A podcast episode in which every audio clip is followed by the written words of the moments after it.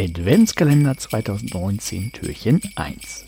Bildung Zukunft Technik Episode 54. Schöne Apps Sketch AR. Ähm, eher was für eure Kinder als für euch. Eine App, die heißt Sketch AR. Und Sketch AR macht sich den AR-Modus, also den Augmented Reality-Modus von, von ähm, dem iPhone zunutze.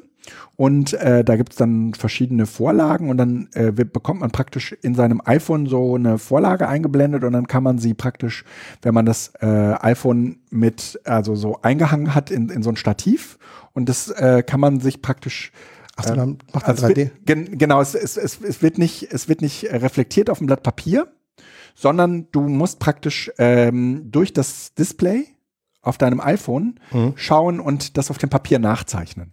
Und kannst du Katzen malen und all so Dinge, die halt total schwer sind. Ne? Ähm, und es sieht am Ende auch irgendwie ganz gut aus. Also ich habe jetzt irgendwie ein paar, paar Dinge mal ausprobiert, auch mit meinen Kindern zusammen. Und ich würde sagen, äh, für, für Kinder, die Erfolgserlebnisse beim Malen brauchen.